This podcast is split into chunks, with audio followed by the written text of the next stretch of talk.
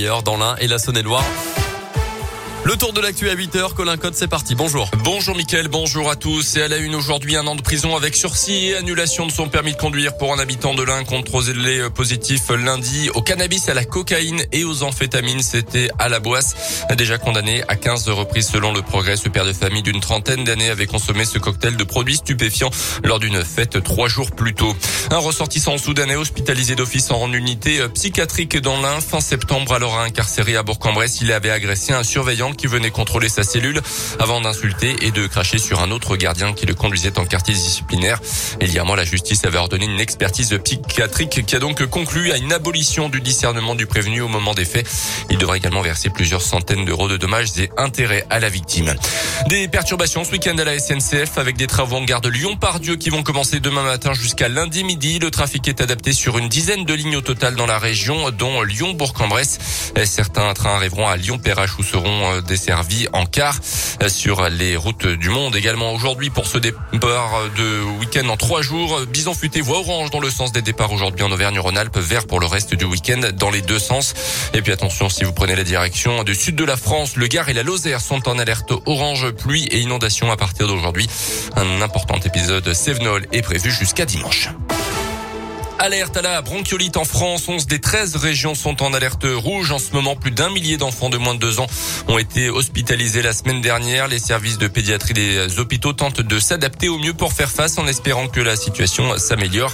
Écoutez le docteur Hugues Dezombre, chef du service de pédiatrie dans l'hôpital La Femme Mère Enfant de Bron près de Lyon.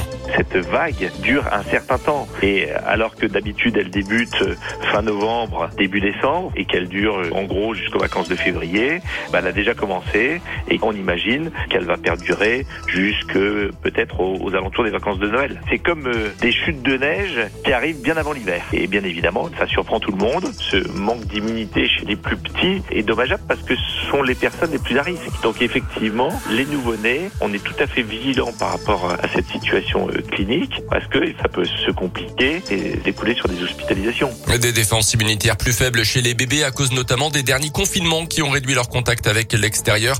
Raison de plus pour adopter les bons réflexes, à commencer par les gestes barrières que l'on commence à bien connaître désormais, le masque, le lavage des mains et se mettre à distance en cas d'infection. Dans un premier temps, privilégier une consultation chez le médecin généraliste plutôt que d'aller directement aux urgences. Les sports avec le rugby à suivre ce soir la neuvième journée de Pro D2. Oyonnax reçoit Béziers à Maton, l'USB est à Vannes. Coup d'envoi de ces deux matchs à 19h30. Les Jeux Olympiques d'hiver 2030 vont-ils se dérouler chez nous en Auvergne-Rhône-Alpes? Selon le Dauphiné euh, libéré, la région y réfléchit en tout cas très sérieusement. En ce moment, elle travaillerait activement à une candidature avec notamment une réunion samedi dernier sur le sujet avec la participation des maires des communes où avaient eu lieu les Jeux d'Albertville en 92. Le comité national olympique n'a pas encore été consulté. Un projet qui a quand même peu de chances d'aboutir surtout avec les Jeux Olympiques d'été à Paris en 2024.